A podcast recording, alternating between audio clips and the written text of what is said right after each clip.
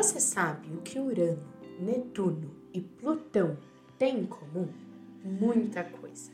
Esses três astros são considerados os nossos planetas transpessoais. E eles exercem influências tanto no âmbito individual, mas principalmente no âmbito coletivo. E hoje nós vamos desvendar todos os mistérios desses planetas. Boas-vindas ao De Olho no Céu, o podcast do Astrolink. Por serem planetas que estão muito distantes do Sol no nosso sistema solar, eles possuem ciclos muito longos que geralmente não costumam se completar durante o nosso tempo de vida.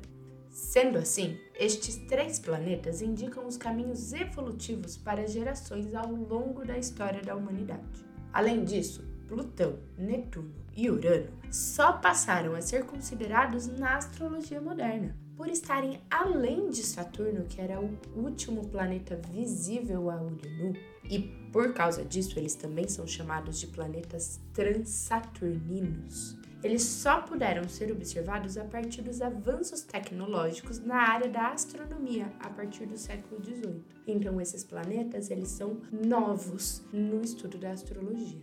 Confira o que esses planetas influenciam nas nossas vidas, tanto na sociedade como no nosso próprio mapa astral. O primeiro planeta transpessoal é Urano. Ele demora cerca de 83 anos para dar uma volta completa no zodíaco, e ele foi descoberto em 1781, época em que muitos historiadores consideraram como o início da era da modernidade. Embora já tivesse sido avistado a olho nu, aquele ponto luminoso não era tido como um planeta, por ser muito pequeno e muito lento em relação aos demais. Foi apenas com o advento do telescópio que pôde-se observar que Urano era de fato um planeta, uma descoberta que revolucionou a astronomia na época e concedeu novos limites para o sistema solar. Com essa entrada triunfal na história da humanidade, o planeta mostrou para o que veio Urano reforça a energia daqueles que estão à frente do seu tempo. Dessa forma, Urano representa a quebra de paradigmas, a inovação, as revoluções e crises e o olhar para o futuro. O planeta está ligado à liberdade, à manifestação divina e incondicional e à intuição.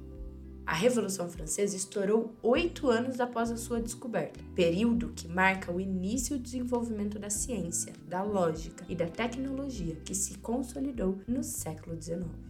Na astrologia moderna, Urano é o planeta corregente de Aquário. Em nosso mapa astral, Urano expressa nossa intuição, originalidade e as mudanças necessárias para que possamos evoluir. A energia de Urano estimula tudo que é fora do comum ou extraordinário, mas muito verdadeiro e intuitivo. Urano também reforça a nossa vontade por independência, mas também pode ressaltar a individualidade e as separações.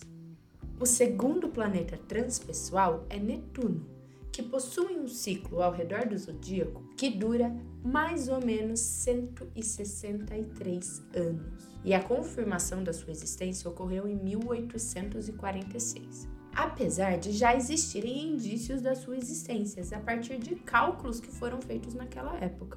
Por ser um planeta azulado, ele foi batizado de Netuno, o deus do mar na mitologia romana. Como planeta transpessoal, Netuno revela para a humanidade a importância daquilo que existe para além dos cinco sentidos. Nos anos que se seguiram à sua descoberta, foram desenvolvidas técnicas de hipnose e começaram a surgir novos caminhos na espiritualidade. Já na astrologia moderna, Netuno é o corregente de peixes, e em nosso mapa astral, Netuno representa a iluminação, o amor divino e universal, a generosidade, a supraconsciência, a empatia e a busca pelo que é belo.